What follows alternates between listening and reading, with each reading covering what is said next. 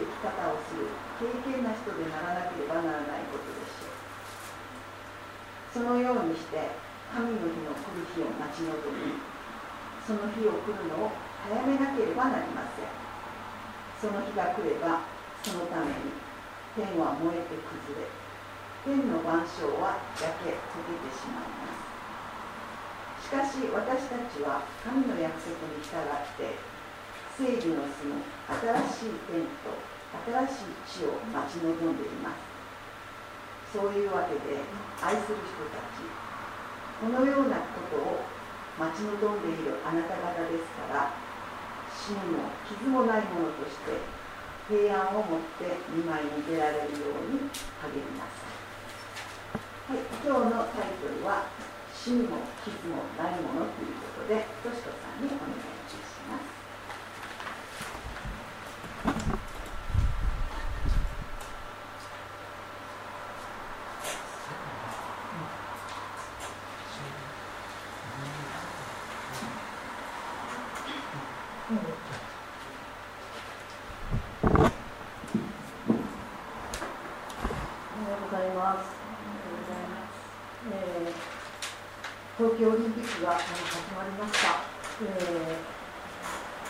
宮崎さんの弟さんも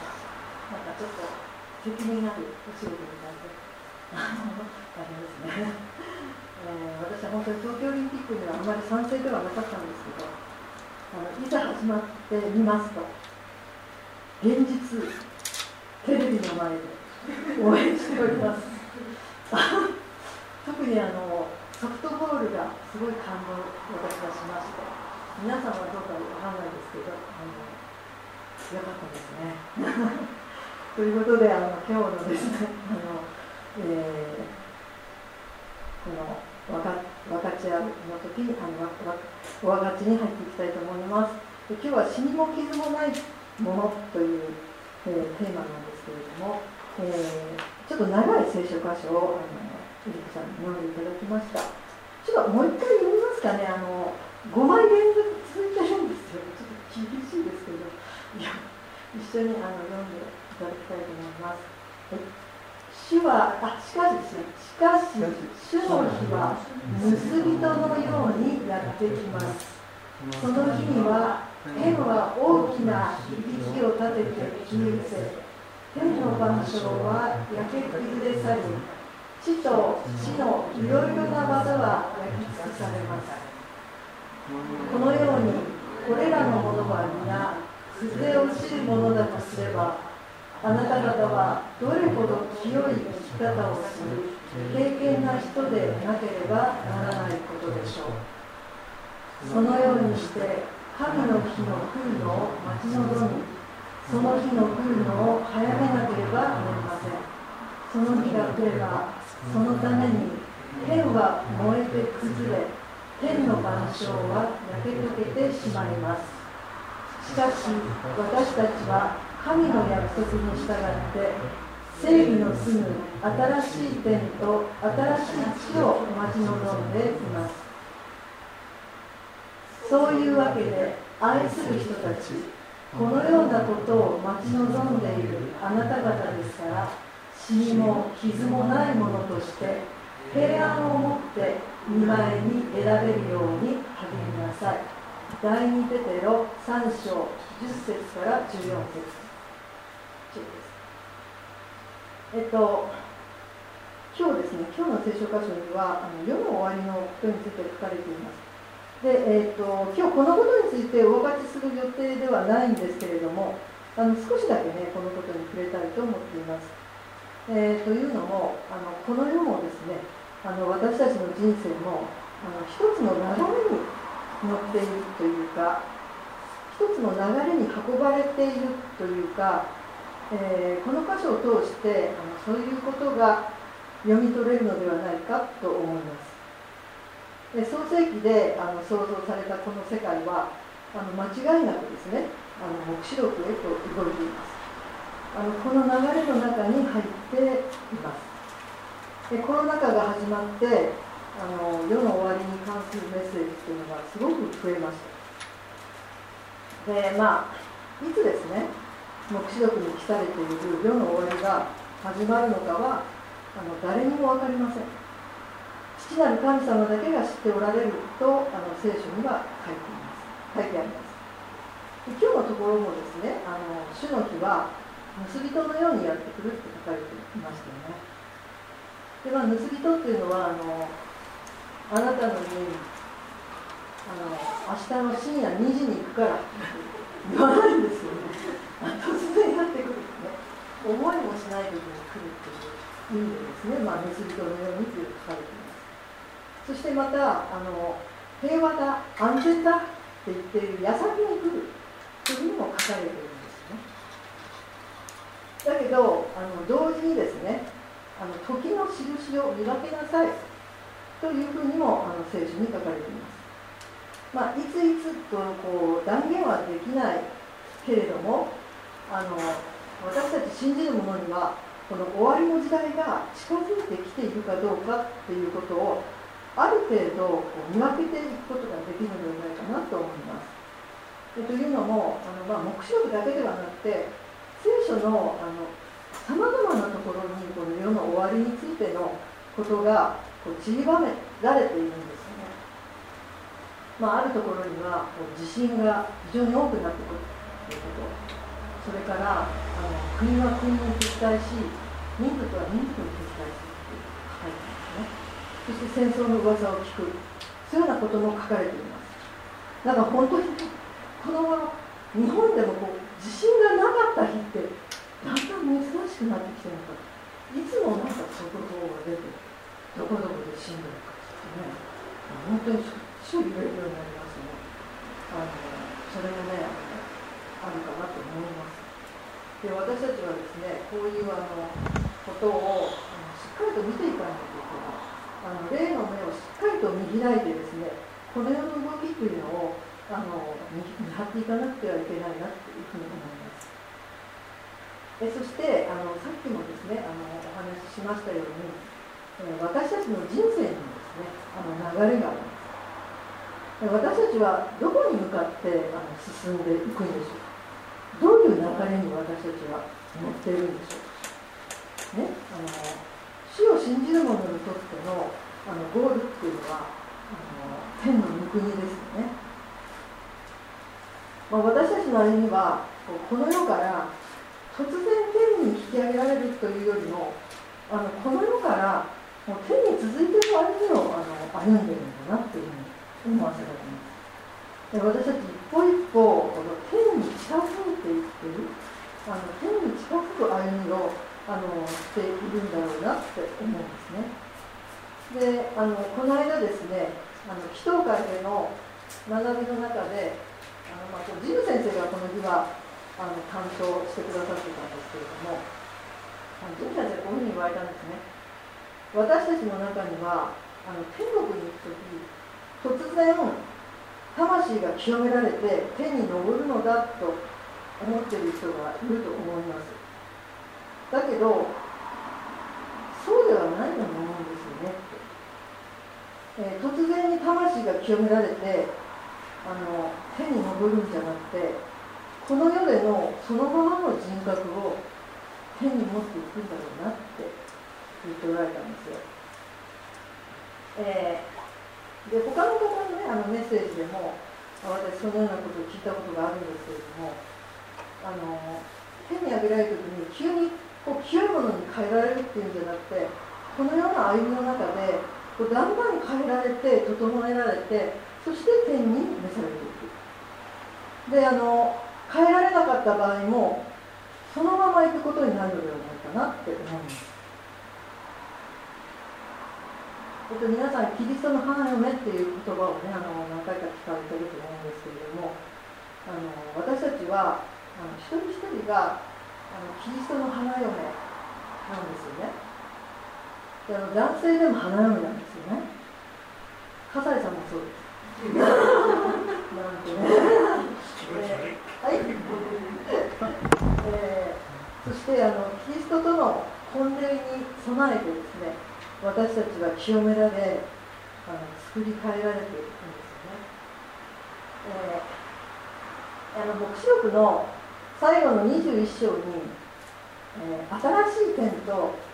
新しい地が来るということが書かれているんですけれども、えー私たちこの示録にあの書かれているこの世への裁きを知っていくのと同時に新しい天と新しい地がやってくるところにあの目を注いでいくことが大切なことなんだろうなと思うんですね。それでですね今日の聖書箇所にあの新しい天と新しい地を、まあ、待ち望んでいる私たちはあのどのようなものとして主の御前に出るようにということがあの進められているんでしょうかあのちょうどねこの5番目のこの、えあれにですあの書かれているんですけれども、えー、3段目ですね。シミも傷もないものとして平安を持って見舞いに出られるようにと書かれているんですね、えっと、今日ですねここを中心にあのお分かりしたいなと思っています、えー、シミや傷って何でしょうかね。私にとってはすごく羨ましい。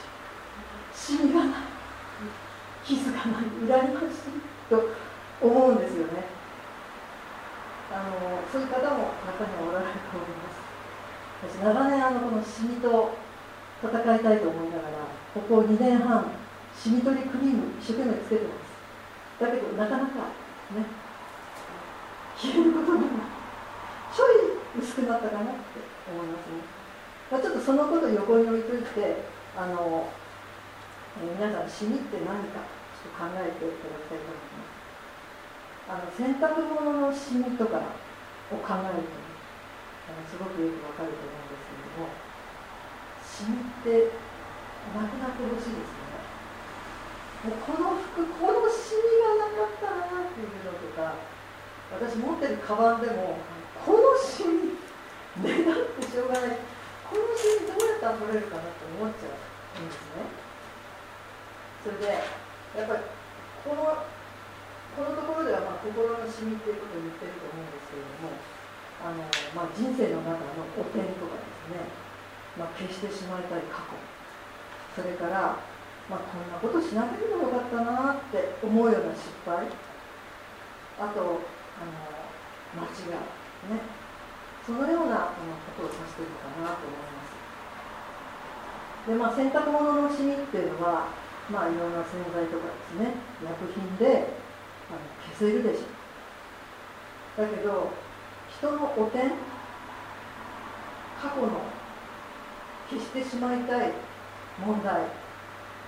それはどのようにあの解決すればいいんでしょうね。皆さんよく知っておられると思いますけれどもやっぱり悔い改めですよね。あの私たちが心から悔い改めるなら主が許してくださいます放っておくのが一番ダメですよね。主は何もかもご存知ですから全てを主に告白すれば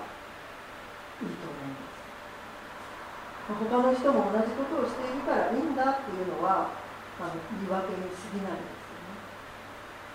そしてあのまた悔い改めは、まあ、単に悔いるということだけじゃなくてあのあれですね方向を変えて進んでいくっていうこと。そういうことを指してますね。あの私たちはあのこのところで精霊に助けを求めていくことが大切だなって思います。それからもう過去のシミだけじゃなくてあの現在進行形のシミっていうのがあると思うんですよね。あの顔のシミも日々積み重なっていきます。それであのまあ人のことはあのよく見えるのになんで自分のこと見えないのかなってそういうことを思うことがあります。あの皆さんもですね他の人を見てそう思われることがあると思います。こんなに人に嫌な思いをさせているのになんでわかんないのかなとか。ここがダメなのになんでわかんないんだろうって。思うことがあるんですよね。そして、まあ、自分で自分のことが見えない人だなって思うことがあります。でもあのこの頃はですね自分のことが全く見えないのが人間だって思うようになりました。私も悟りました。っていうのは主もね十字架上であの神の彼らをお許しください。彼らは自分で何をしているか分からないんですって祈られましたよね。本当に全くその通りだなと思いますし、まあ、もちろん自分も例外ではないなって思います。えー、あの私50代の時にですねあのビッグカメラの上のあのユニクロを歩いてたんですね。札幌駅に。あのそしたらですね前からなんか背中丸めたなんか年の臭い歩き方するしてるおばさんがこっち向いて歩いてたんですね。でなんともない歩き方だなって私思ったんですよ。そしたらね近づいてきたら鏡に映った自分だったんですそれであのゲーって思って。これが自分かいって思いました。でも結構すごいってあるんですよ。あのうちの父もね言ってました。あの前ねあの結婚する前に2人でジャケット買いに行ったことあるんですよジャストに。そしたら父がえらい年寄りがいるなと思ってたら自分だったってね出てたんですよ。それでねあの本当にねよくそういうことってあるんですよね。であの先日もね主人にねあのこう教会の前にこう歩いてくる時に「前かがみになってるよ」って言われたんですよ歩き方がね本当にね、前からみんな歩くのが癖で、非常に似たような歩き方してるんですね。それであの、まあ、長年の習慣っていうのはなかなか変わらないなということを思うんですけれども、あの人ってあのそれぞれね、鏡に映してみないと、まあ、なかなか自分のことが見ないもんですよね。あのそれぞれに鏡が必要だなって私は思います。で、えーね、主イエス様が私たちの鏡ですそして御言葉が私たちの鏡でありあの精霊が私たちの鏡ですそしてまた主にある兄弟姉妹が私たちの鏡なんですよねそう思うんです。あの鏡を見ましょう。お互いに。とここのところでは示されております。え次はあの傷について考えてみたいと思います。傷にはあの体の傷もありあの心の傷がありますよね。そして私たちの傷が癒されあの健やかであることは主の御心です、えー、私はですね海外の探偵ものそのテレビ番組が好きなんですよねそれでこの頃はあの名探偵ポアロというね番組をビデオに撮っては、まあ、ちょっと暇な時間に見てるんですね。えー、それで7月に見た回で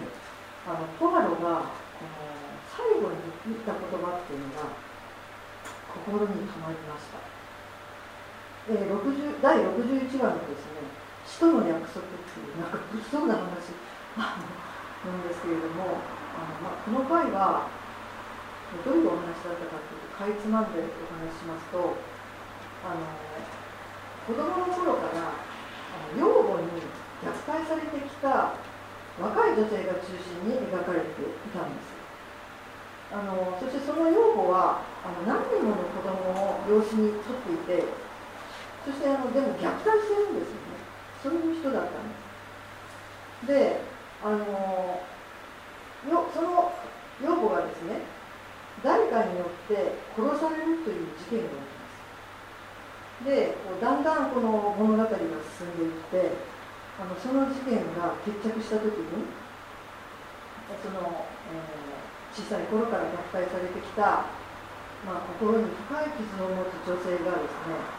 あの新たな人生に向かって一歩踏み出そうとしていました。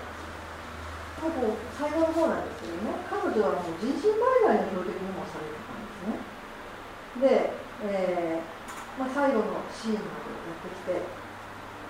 あの別れ際にですねポアルが何かこう袋に入ったものを女性に渡すんですね。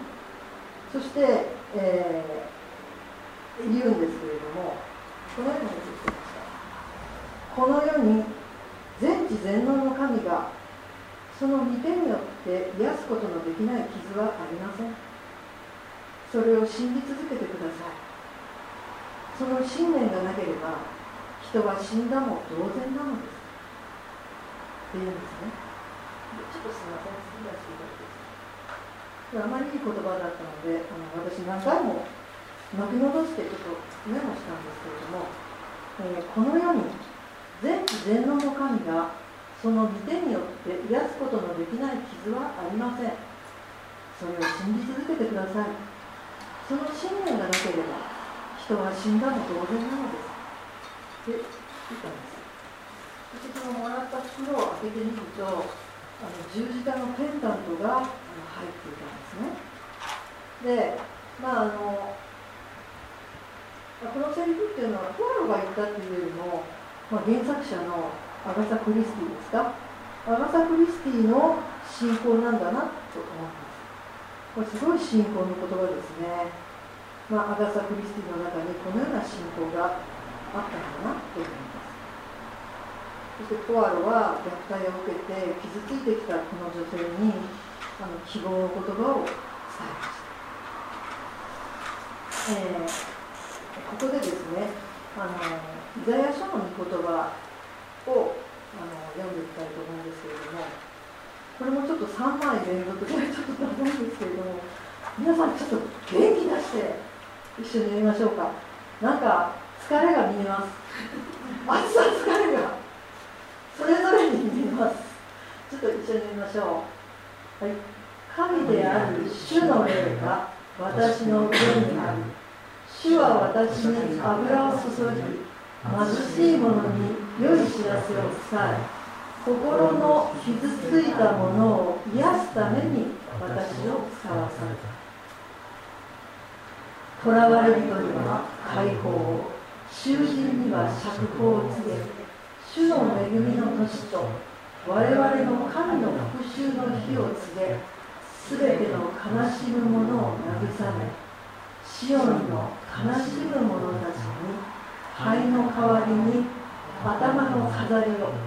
悲しみの代わりに喜びの油を憂いの心の代わりに賛美の街灯をつけさせるためである。彼らは美の歌詞の日栄光を表す主の植木と呼ばれよ。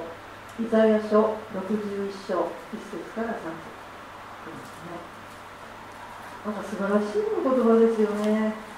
この私というのはイエス・キリストのことを指します。というのも、え主は私に油を注ぎって書かれていますので、この油を注がれたものはメシア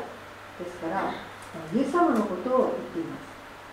そして貧しい者に良い知らせを伝ええ、心の傷を癒すために私は使わされたと書いて書いてイエス様はそのために来られたんですよね。心の傷を癒すために来たと言われる方が癒さないことってあるのでしょうか？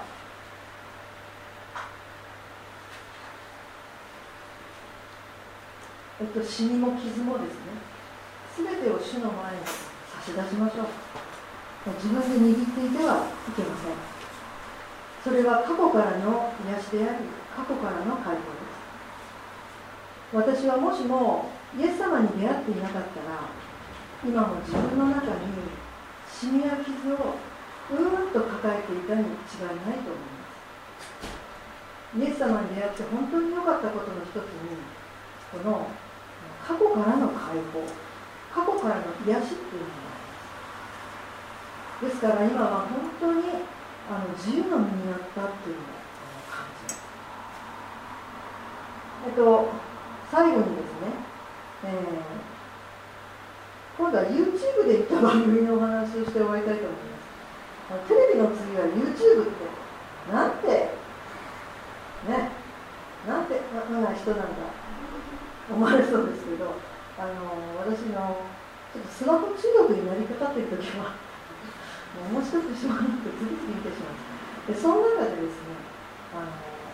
ちょっと面白い番組がありましてあの時々見ているものなんですけれども、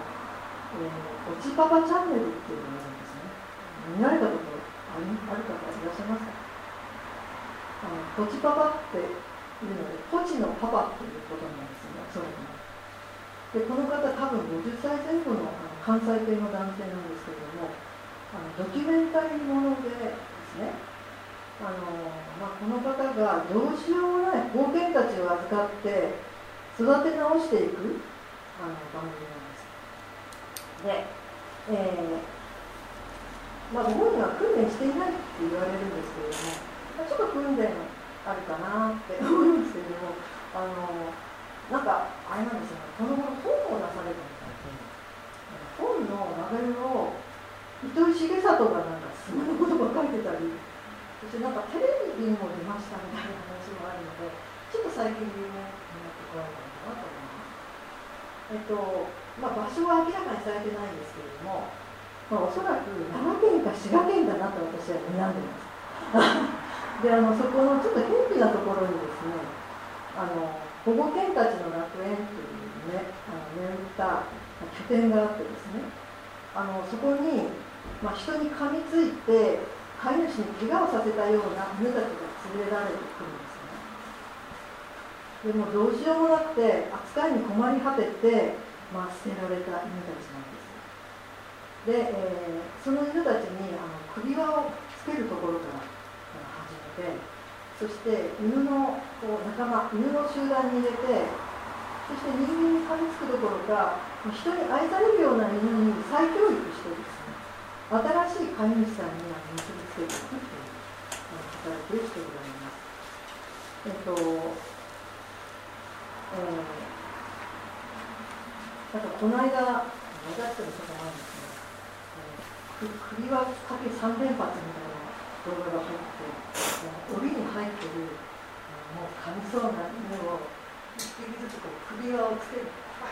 つけるなんその3つの動画を1時間ぐらいにまとめてあのやってましたけどあまりにも長すぎて途中でやめましたけどそういう動画とかも配信してるんですねであの最初はですねそういう紙犬ですね。紙犬があの牙をむき出してですねこのってやってるんですよそしてもう近づいてきたら噛みつくぞみたいな感じででこのポチパパさんも何回も噛まれてるみたいなんです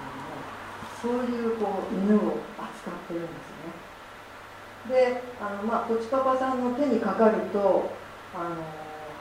だんだん犬が落ち着いてきてですね変化していくんですねそしてあの、まあ、飼う犬だけではなくてあの寄捨て人みたいな犬もいるんですよ。ねあのまあこうケージの中でですねもういいんです。みたいな感じでこう後ろ向いて「もういいんです人生諦めました」みたいなあの犬がいてあの犬の肩って私あんまり見たことないんですけどこうやってあの両肩うなだれてるなみたいな。犬なんですねそれもう何キロもないんですみたいな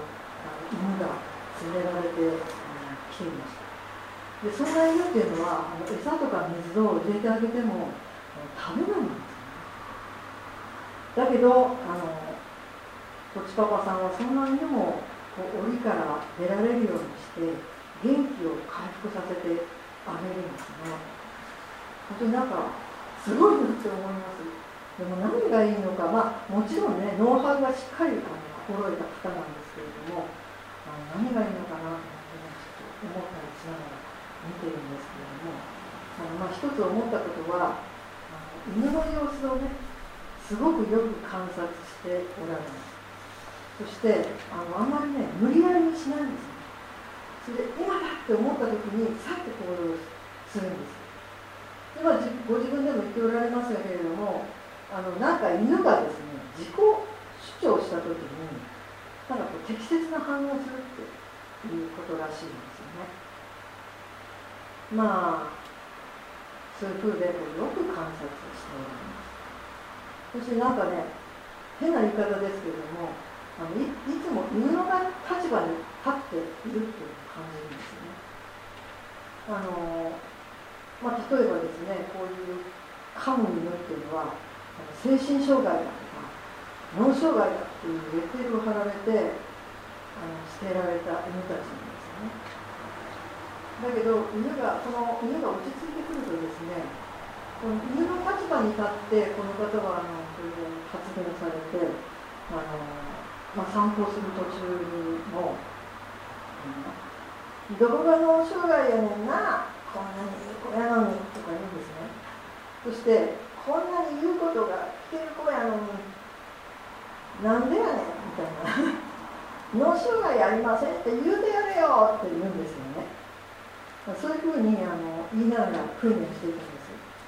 そしてあのポチパパさんと一緒に過ごしていくことであのまたこのポチパパさんの再教育で彼らは本来の健全な姿っていうのを取り戻していくんですよね。それがねすごくね面白いところなんですねハマってしまう理由なんですであの私たちはねあの犬ではないんですよね。まああのそうなんだけれども保護犬と同じようにやっぱり過去から解放され変えられていかなくてはならないんですよね。で私たちはポチパパさんのところに行かないんですけれどもイエス様のもとに行くっていうことがすごい大切かなと思いますそしてイエス様と共に時間を共有しそしてイエス様の御言葉に聞き入りイエス様と祈りや賛美の中で交わるということそういうことであの自分のシミや傷を知りそしてそこから解放されていく自由にされていく。そして新しいものとして作り変えられていくということが大切かなと思います。本当に主は私たちのことをよくご存知で時を捉えそしてあの場合を見極めて適切に働いてくださいます。それが主の御霊の働きなんですよね。この方のもとであの死や傷から解放され癒されて作り変えられていきたいと思います本当に私たちのこの歩んでいる流れ天の国への流れの中であのシミや傷のないものにされていきたいなって思います。それではお願いします。神様、えこの非常に暑いえ中ですけれども、お一人お一人、え、健康が守られていることを感謝します。体調が悪い方もおられますので、どうぞああなたの顔にあってお一人お一人を癒してくださるようにお願いします神様え私たちは自分でも気づかない心の死みがありまた本当に内に抱えた傷がありますでも主よ本当に、うん、この心の傷を癒すために私は来たと言っておられる方ですから主が本当にその御言葉通り真実を持って私たちに触れてくださるようにお願いしますどうぞ私たちの側でも自分で抱え込むことなく主の前に全てを出しそして主主と共に歩んでいくことができるように導き助けてください。本当にこの精霊の助け導きを私たちは必要としています。どうぞ主を本当に全てを導いてください。ただ神様に、えー、本当に自分たちを、えー、差し出しそしてあなたに近づいていくことができるようにさせてください。感謝してイエス様の皆によってお願いします。アーメン